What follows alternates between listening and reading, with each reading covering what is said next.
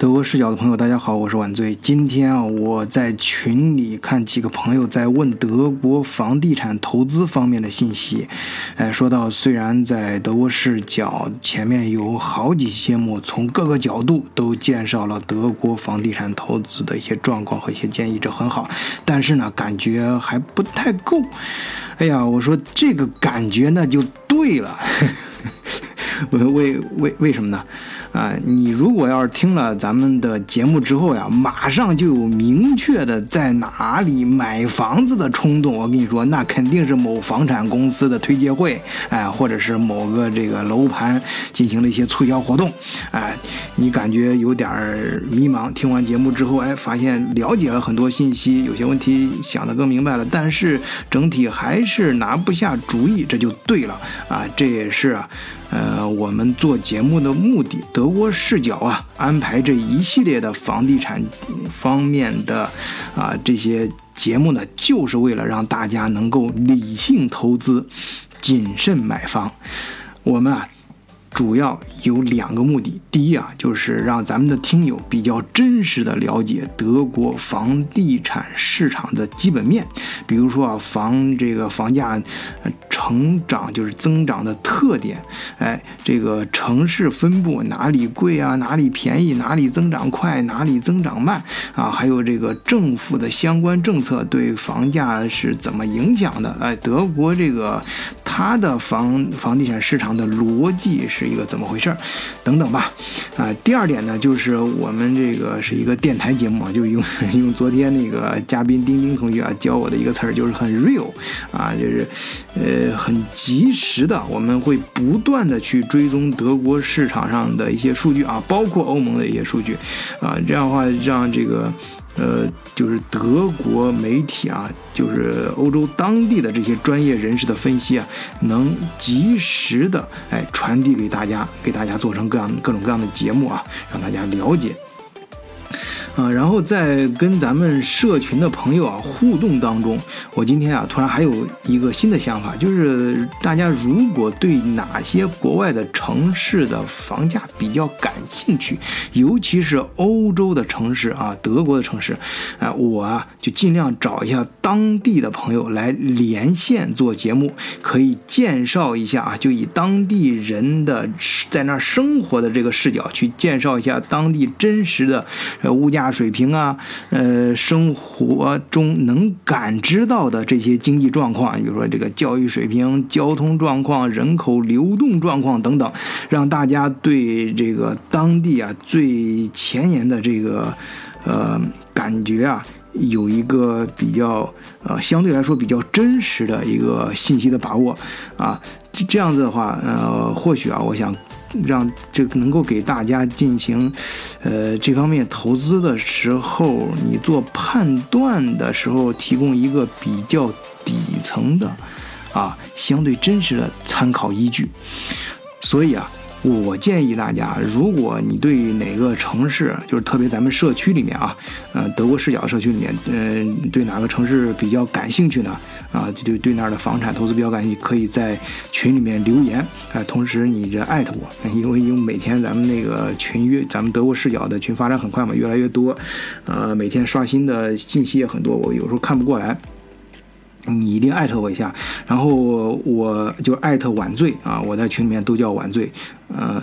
呃，我会根据大家的这个关心程度来决定先连线哪些城市。当然，我也欢迎想被连线的朋友找我啊，跟大家一块儿分享你当地的这些实际状况，哎，最好是也能分享一些你身边的故事，啊，今天啊，嗯，我看到。德国《明镜周刊》上有这么一篇文章，呃，就是关注咱们德国的朋友啊，尤其是咱们德国视角的老听友啊，一定清楚啊，就是德国的住宅房产啊，呃，就是房房地产分很多种啊，有商用的住宅，我们主要今天主要谈的就是住宅这块儿啊，它的这个价格增长啊。这几年都是一直在持续增长，哎，现在呢，最新的这个《民周刊》这篇文章，它是出来了，二零一九年第二季度，就是二零一九年四月到二零一九年的六月，啊，房价还是在持续的增长，啊，就整体数字啊，当然有的城市快，有的城市慢。我刚才说了，这个我在前面节目里面也进行过比较，啊，也也进行过这个整个这个给大家嗯去讨论啊相关的一些问题，嗯，但是这这个今天讲这个主要是比较呃欧洲不同的国家，哎。让大家呃从这个站在欧洲这个视角上去比较这些数字呢，哎，有了一些比呃很有意思的分析结果啊。你听大伙儿听我慢慢给给给给你说啊，也是这个《明镜周刊》上这篇文章里面的分析出来的一些观点啊。首先，它这个数字啊，就是呃去就是今年二零一九年啊。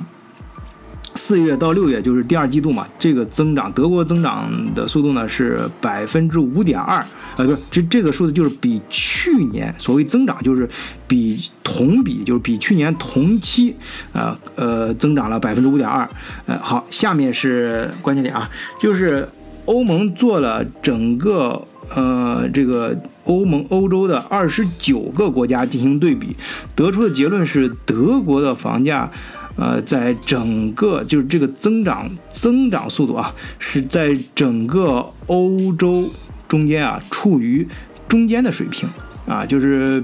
它比另外十六个欧盟国家快啊，呃，就是那要是就是说比比呃速度的话，比增长速度的话，它只排到第十七名。然后，那哪儿增长最快呢？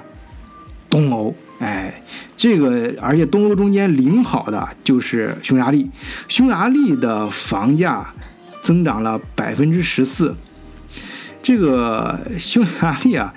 呃，它这个增长很有意思啊，就是你知道那个有一个很有名的咨询公司德勤啊，我有朋友也在里面工作，大家应该在国内应该是四大之一啊，国内有个有有个说法叫四大嘛，啊，德勤也是四大之一。他那个给出一个数字，就是他统计说，呃，在嗯，在这个匈牙利啊，呃，平均来说，他说的都是平均数字啊，就是一套公寓的平均价格为每平米一千三百二十三欧元。哎，还不到德国的一半啊！德国的平均平均价是多少呢？是每平米三千四百零五欧元，平均数字啊。分析完之后，他给出了一句什么话呢？他说：“但实际上，实际上啊，匈牙利的房子更贵。”啊，比德国贵啊！你别看绝对数字它不到德国的一半，但实际上它比德国贵。呃，为什么呢？人家德勤呢，这个评估还是很有水平的啊。它的呃逻辑是这样的：呃，如果你在匈牙利啊购买一套七十平米的公寓，按照当地人的平均年收入来计算啊，你需要八年的时间；而在德国需要几年呢？在德国五年就够了，哎，就说什么呢？就虽然那儿，就是你在匈牙利虽然房子更便宜，但是你的收入更低啊。德国虽然贵，但是你的收入更高。在德国生活过的人都有这感觉啊。这个这个数字你其实自己也能感觉出来。比如说平均，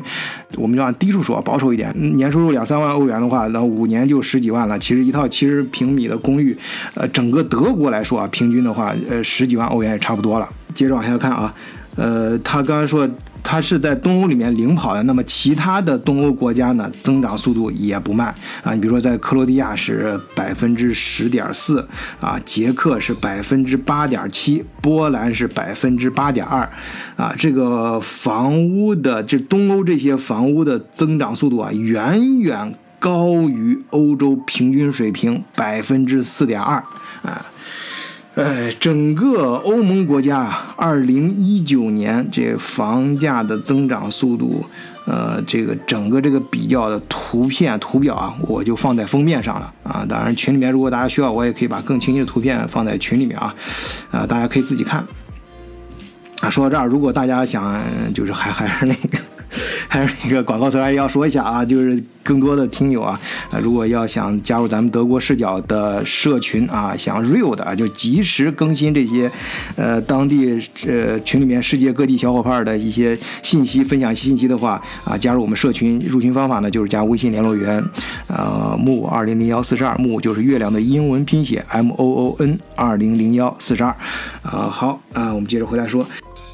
随着刚才这些数字啊，就是表面上经过这个分析，大家听出来东欧增长更快啊，都实际上这个增长的背后呢，就反映了东欧有些国家，特别像刚才分析的像领跑的匈牙利，它的房价实际上来说是更贵的啊，比德国还贵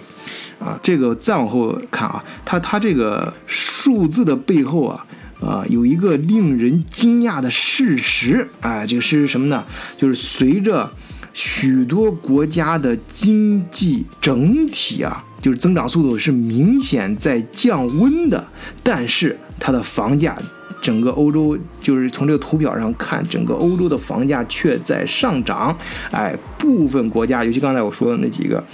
东欧国家，还出现了两位数的增长。这是为什么呢？哎，就一方面经济在降温，但是房价却在涨，同比啊，就是说它的增速啊在加快，啊，呃，我我晚醉分析了一下啊，可能啊是这样，就是，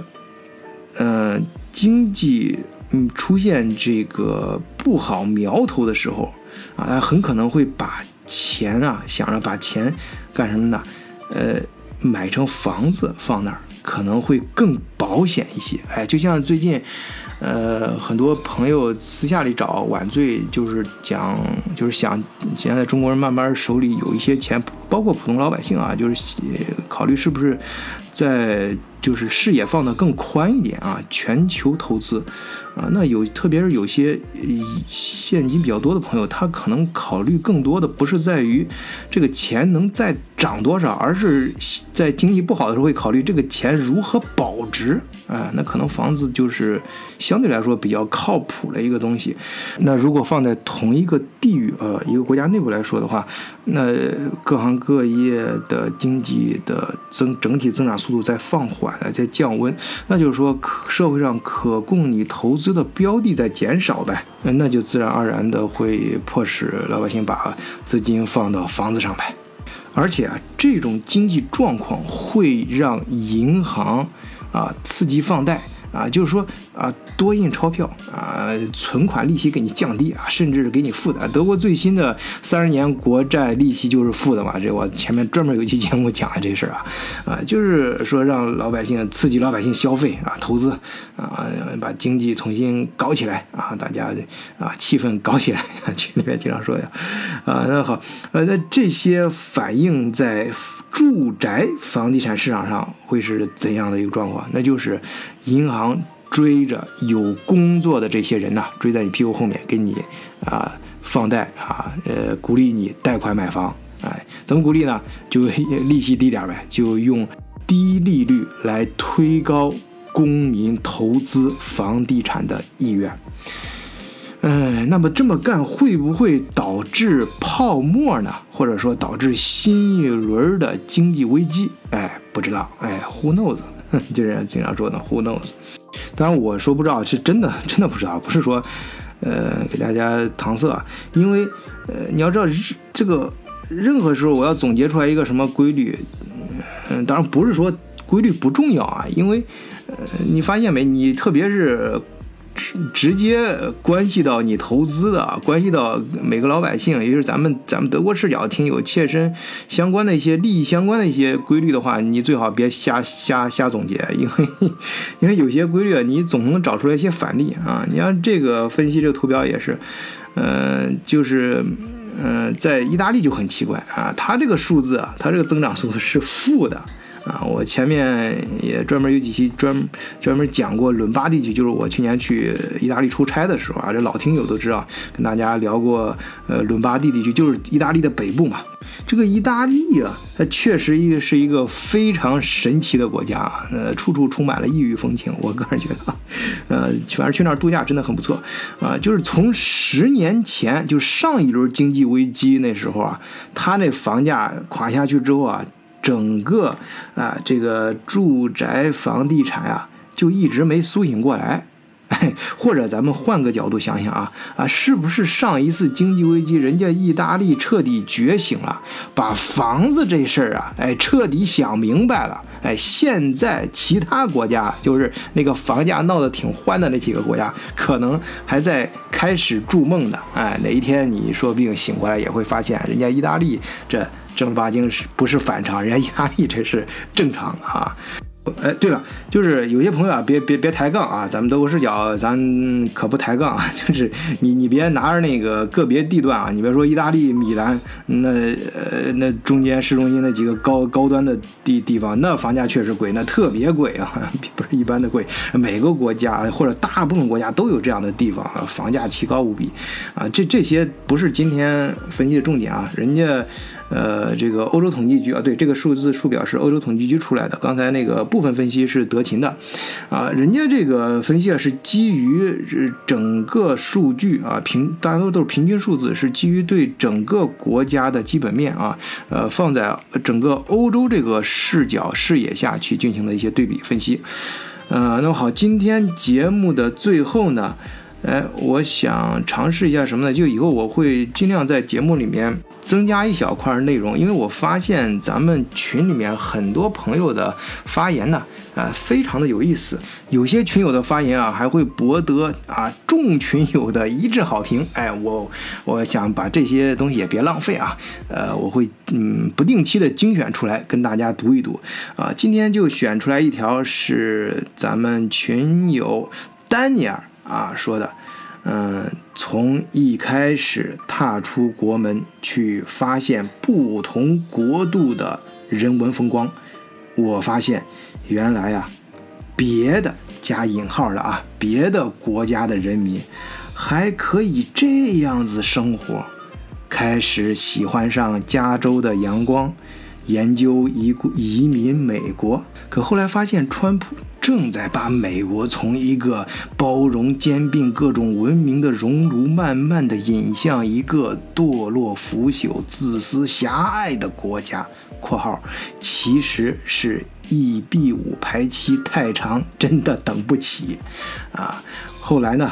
呃，我又喜欢上哎，班夫的奇峰峻水，温哥华四季如春。开始研究起加拿大的移民来，又发现啊，这加拿大特鲁多粗暴的经济政策在劫富济贫，造成了家国人民中产抱怨苛捐杂税太多，那里多生孩子的钻空子，低收入家庭却领着高额牛奶金补贴。括号实际上是因为移民需要重新读书，哎，要被流放到老弱呃病残的这些偏远地区，自己接受不了，哎，是这括号里面的东西啊。然后原来呀，我觉得我的国家处处不够好，括号实际上主要是自己，哎，那时候是个愤青啊。然后怎么回事啊？到我现在啊，发现世界其实没有哪里是天堂。我觉得是我的世界观需要重塑。没有观世界，何来世界观？我呀，得到世界更多的地方去启发我那狭隘的思想，至少得把这几大洲走个遍吧。下一站，咱向。欧洲啊，向德国进军啊，后面括号啊，还有个捂脸的标志啊，咱看看德国有没有啥移民机会啊？哥，那个晚醉给你加句啊，向德国进军就从听德国视角开始啊。好，今天节目到这里，谢谢大家，再见。